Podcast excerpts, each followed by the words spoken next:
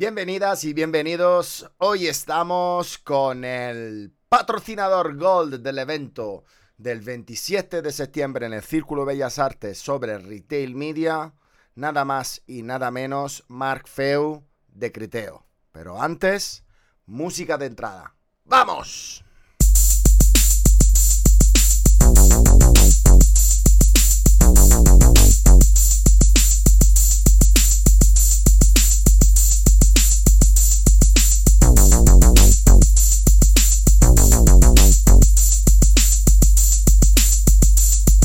Bienvenido, Mark. ¿Qué tal? Muy buenas, ¿qué tal? Bueno, pues oye, ya he anunciado cuando te presentaba que Criteo, como no, es el eh, patrocinador Gold del evento de Retail Media. En el Event Zero me acuerdo que, nos miramos y era como un plan, el evento, eh, el patrocinio Gold es mío. Y entonces, eh, para que un poco la, audiencia entienda el porqué de todo esto, pues cuéntanos un poco eh, quién eres tú, qué haces en Criteo y qué es lo que está haciendo Criteo, cuál es la trayectoria de Criteo en la, parte de retail media. Perfecto. Pues sí, sí, fue un flechazo en, toda regla. Pues mira, yo soy, soy Marc Feu, soy el responsable del equipo comercial en España, Portugal y ahora también en, Italia, eh, en Criteo Retail Media para lo que es la división de marcas y agencias. Es decir, nosotros tenemos una organización que se estructura en, dos equipos, a grandes rasgos, que son Demand y Supply. El equipo de Demand, es el que yo, llevo, habla, se, encarga de generar eh, venta, generar demanda, generar ingresos a los retailers. Y el equipo de Supply, eh, que lleva Javier Cardona, aquí en esta región, es el que se encarga de cerrar los acuerdos con los retailers. Entonces, bueno, todo esto empezó ya hace bastante tiempo. Empezamos hace unos cinco años. Eso iba a decir, si no me equivoco, son cinco años ya que estáis eh, en esto, ¿no? Sí, en España sí, en otros mercados más todavía. Al final, eh, todo aquí empezó en, España con una empresa Store Retail. Yo primero estuve trabajando un tiempo en, en Ulabox, eh, donde descubrí el mundo del e-commerce, el mundo de la alimentación, donde aprendí muchísimo porque es una buena universidad para el mundo del e-commerce. Y de ahí pues pasé a Store Retail, pasé a intentar desarrollar este mercado junto a Olivier Jopard, em, que ahora está en, el Le Petit como, como CEO. Y bueno, empezamos a conversar con retailers, con marcas y ahora te contaré un poquito cómo, cómo son estos inicios más detalladamente, pero la verdad es que, bueno, muy bonito el recuerdo, muy duro también, porque al final cuando empiezas a vender algo que no existe en el mercado y que hay que construirlo desde cero, pues hay que evangelizar mucho, explicar mucho y al final empezamos vendiendo algo que no se llamaba Retail Media entonces, no, lo llamamos así en España. Hasta que no vengan a darnos su nombre. Yo, si no me equivoco, en el 2018 fue cuando adquiriste la, eh, la empresa Store Retail eh, y ¿Qué os aportó en, a nivel global y sobre todo en España esa adquisición? Tú viviste todo el, digamos, el periodo de integración, ¿verdad? Correcto. Sí, la verdad es que llevábamos cerca de un año y medio desarrollándolo en España, Retail. En Francia ya estaba mucho más, más maduro, con muchos acuerdos con retailers. Nosotros trabajábamos lo que son estos banners eh, que ahora se han hecho bastante conocidos con nombres como el Butterfly o el Flagship, que son banners dinámicos en los cuales tú puedes interactuar sin salir de la categoría de, Carrefour, de Día, de Alcampo, de Wurten y puedes añadir productos directamente a la cesta. Entonces, básicamente, esto Retail lo que desarrolló es una herramienta de retail media muy enfocada a toda la parte de trade marketing y de medios también para comunicar, porque siempre había una parte creativa y una parte de producto y Criteo ya eh, unos años antes había adquirido HookLogic, que era una empresa americana muy potente que trabajaba los sponsor products de Walmart, de Costco, de diferentes, diferentes retailers.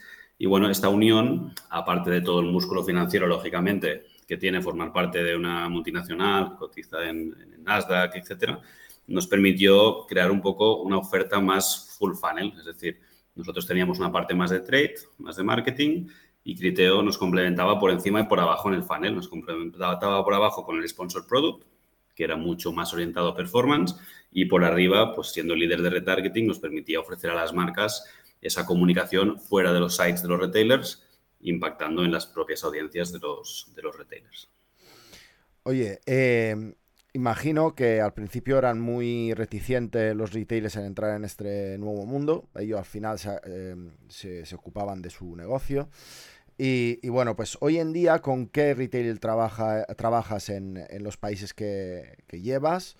Y sobre todo, eh, cuéntanos cuánto, cuán difícil es convencerles a entrar en esto. Pues mira, ahora mismo en España trabajamos, tenemos una buena penetración en gran consumo, trabajamos con Carrefour, con Alcampo, con Día y con Primor, sería aquí a caballo entre belleza sobre todo y, gran consumo, y después trabajamos con Worten, y luego en Portugal también trabajamos con Worten, trabajamos con FNAC, y en Italia también lanzamos este mes Carrefour Italia, y en enero Deliveroo tenemos también un partner eh, a nivel global, y bueno, en este trimestre, dentro de unos días, anunciaremos alguno también importante, que por ahora está en el anonimato.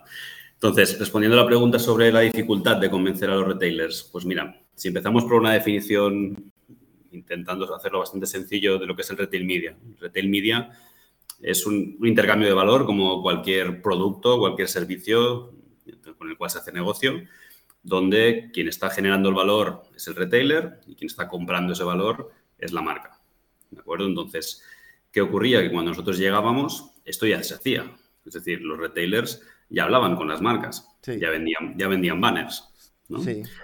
Entonces, el gran reto era convencerles de que nuestra presencia, perdiendo una parte de ese ingreso porque era una comisión, que, es el modelo de negocio de Criteo, iba a generar un negocio incremental. Y ese negocio incremental iba a darse con nuestro valor tecnológico y que les permitiría capturar muchos más presupuestos de marcas o de agencias. Lógicamente, pues esto siempre, cuando no hay un bagaje detrás, ¿no? cuando no hay una experiencia, oye, si ya, ya trabajo con muchos retailers, es más fácil confiar en, un partner como Criteo o como otros partners de retail media. Pero al principio costaba más porque, lógicamente, iba todo mucho más lento. Es decir, yo ya estoy vendiendo el buscador. Eh, el buscador no lo toques, dedícate al checkout, dedícate a la categoría. Todo era mucho más lento. Y ahora es un poco al revés. Ahora son más los retailers los que proactivamente buscan soluciones de retail media, contactan a Criteo, contactan a otros partners y luego deciden con cuál se quedan. Muy bien. Eh, oye, eh, imagino que has hablado de, mm, de, valor añadido por la tecnología, ¿no? Entonces, eh, ahí me voy a una pregunta que siempre surge cuando se habla de una tecnología que habla y que, y que funciona para tantos sectores. ¿Es lo mismo trabajar para sector gran consumo, electrónica o travel? O, hay diferencias? ¿Es tan versátil vuestra tecnología que permite trabajar con todos, todas las verticales? Es versátil, eh, lo que pasa es que estos mercados hay que construirlos paso por paso, ¿no? Entonces, al final, esta tecnología Em, es compleja, hay que desarrollarla, se hace de un modo estándar que pueda encajar en muchos grandes retailers, pero el proceso de integración, pues bueno, tiene su complejidad. Entonces, tanto Criteo como todos los partners se, centran en ciertos verticales. Entonces, ¿cuáles son los verticales en los que se han centrado? Eh, gran consumo, por motivos obvios, hay muchas inversiones de marketing de las marcas en sus distribuidores, en sus clientes, electrónica, belleza y juguetes. ¿De acuerdo? Estos serían los cuatro grandes, grandes verticales. Entonces, en los niveles de madurez no son los mismos en cada sector. Tenemos a Amazon, quien ya lleva mucho tiempo haciendo esto, donde marcas de electrónica invierten muchísimo, donde marcas de alimentación no invertían. ¿Por qué? Porque básicamente Amazon empezó con la alimentación más tarde. Hmm. Entonces, primero, tienen objetivos distintos a nivel de comercial o a nivel de, negocio, pero también interpretan o usan distinta la, la tecnología. ¿no? Una marca de gran consumo digamos que trabaja mucho el performance, se centra en vender y vender con rentabilidad, pero también tiene un foco muy importante en lo que es el branding o construir su marca. Entonces tiene de algún modo un foco corto plazo, un foco largo plazo. Eh, en electrónica es un poco distinto. En electrónica sí que se utilizan las audiencias pues, de un Carrefour, de un MediaMarkt, de, de grandes players para poder impactarles fuera y generar branding, una campaña de un lanzamiento de Samsung, por ejemplo, de un nuevo teléfono, pero hay muchísima más inversión en lo que es el performance. Hmm. Productos patrocinados, coste por clic, de la misma manera que se hace en, Amazon. Entonces, a grandes rasgos, por resumir, en gran consumo se está trabajando mucho el performance, para mi gusto, un poco demasiado. Es decir, cada vez más hay más marcas que están empezando a entender que no solo deben medir el performance, porque cuando lanzamos una campaña de retail media, lo más fácil es ver el ROAS y es muy fácil de entender para todo el mundo. Es decir, o es positivo o es negativo.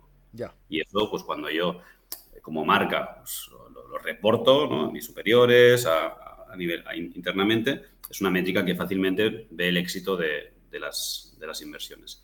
Para mi punto, según mi punto de vista, hay marcas que ya están entendiendo que pueden tener estrategias cortoplacistas y largoplacistas. Las cortoplacistas son, oye, performance, y las largoplacistas es aprovecho ese valor que me da el retailer, es decir, una audiencia hipercualificada de compradores, donde además puedo segmentar dentro de esta audiencia, eh, las impacto para generar comunicación, branding, etcétera. Ya, eh, eh, bueno, yo a propósito de esto, te estuve siguiendo la charla que tuviste en Publicisa hace, hace eh, unas semanas y dije, cuando empezaste a hablar de esto, dije, a ver quién qué charco se va a meter, porque conozco, conozco la, la, gente de marketing en ese sentido. Hablaste de que las marcas de gran consumo tienen que, deberían pensar en estrategia de corto y largo plazo y no centrarse tanto en el ROAS, ¿vale?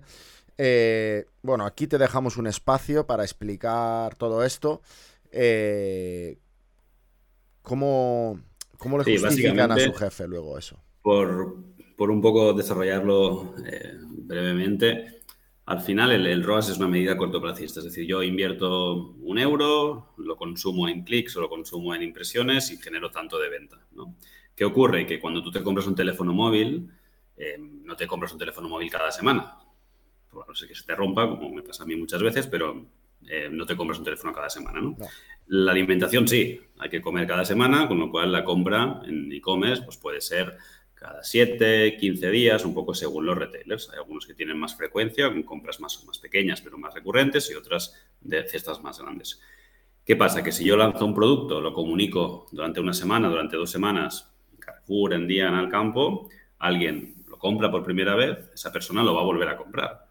Lo va a volver a comprar o bien en la misma web o bien en tiendas físicas, porque si yo me compro una Coca-Cola, me la puedo comprar en Carrefour Online o me la puedo comprar en cualquier kiosco que venda bebidas, ¿no? Entonces, al final, em, las marcas más maduras aquí están un poco, no dejando de lado el ROAS, porque siempre hay, hay, que mirarlo, pero están centrándose un poco más en el lifetime value. Es decir, nosotros también, como proveedores, estamos intentando dar más métricas largoplacistas, más asociadas, oye, cuánta gente te ha comprado, cuántos son nuevos compradores realmente, y el siguiente paso es, este nuevo comprador durante los próximos seis meses, ¿cuánto dinero has gastado en ti?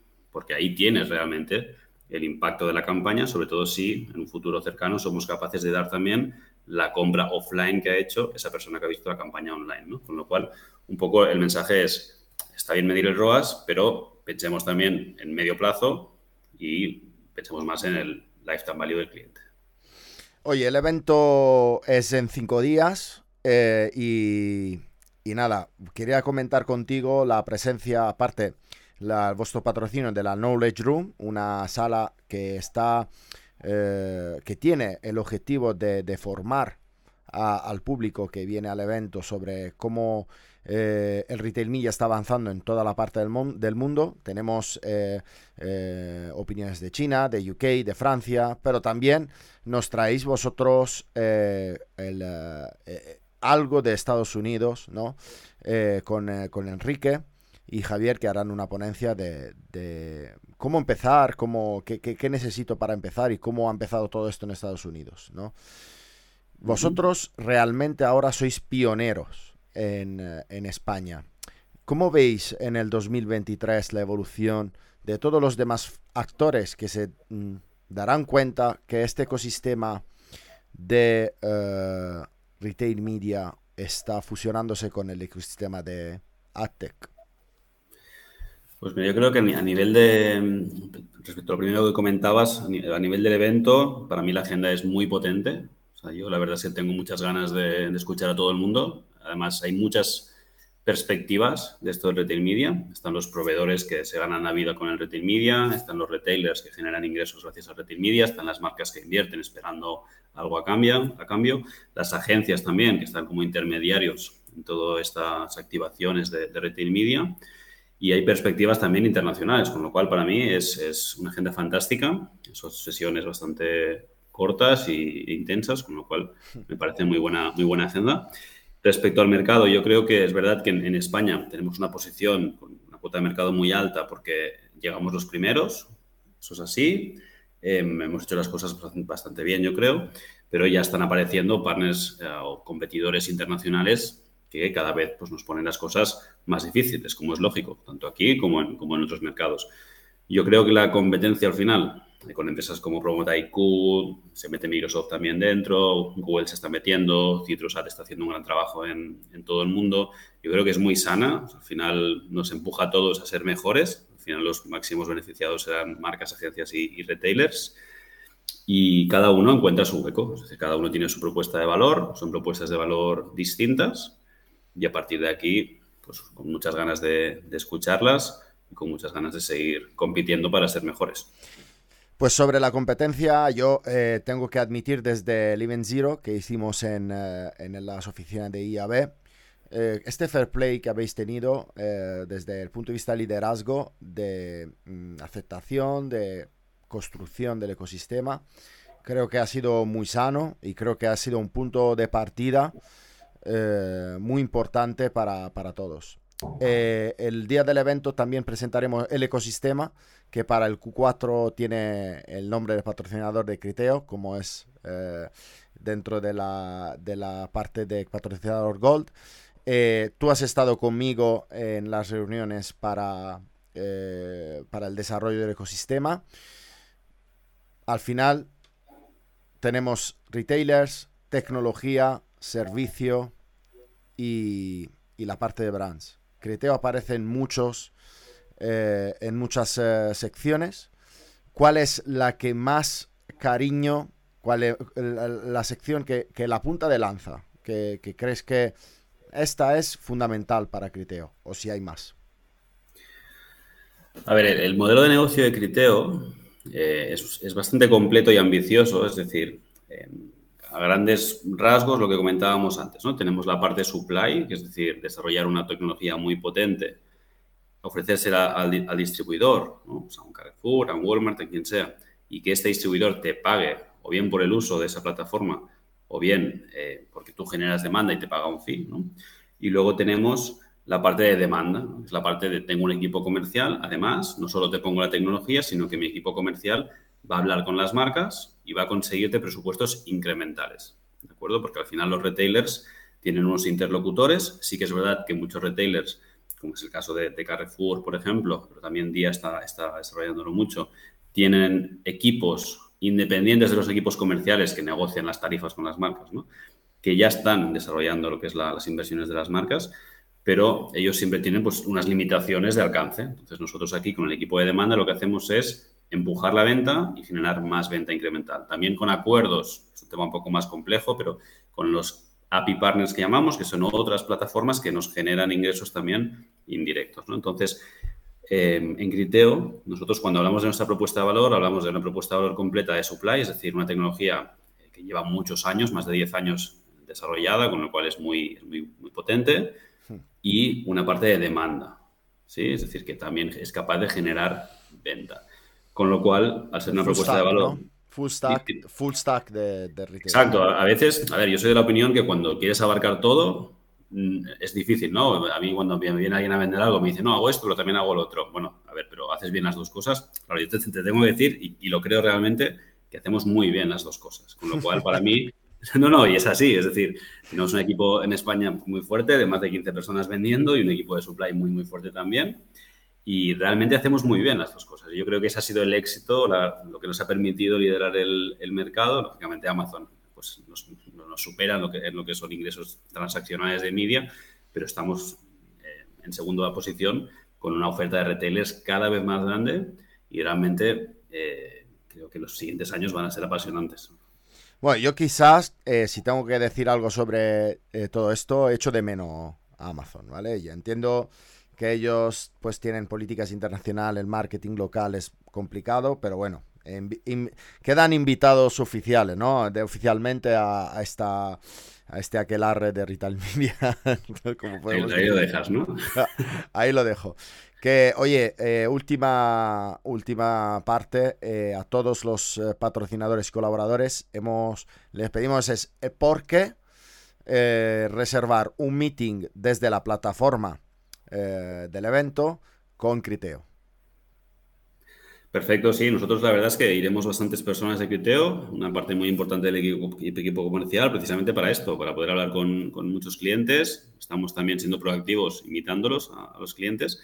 Y desde aquí también otro llamamiento, eh, no a Amazon, aunque estaríamos encantados de hablar con ellos, sino a nuestros clientes, a, agencias, para, que nos pidan eh, invitaciones, para que quedemos y podamos agendar reuniones, tomarnos un café. O sea que creo que será un evento genial mucha gente me está, me está escribiendo. Esta mañana me llamaban de Nestlé, que quieren venir muchos. También ayer de Unilever. Creo que las grandes marcas, incluso las que no están en Madrid, ¿no? Porque al final eh, es verdad que tenemos una división entre Barcelona y Madrid con muchas marcas, pero las marcas de Barcelona, pues empezar a las 9 de la mañana, que es bastante pronto.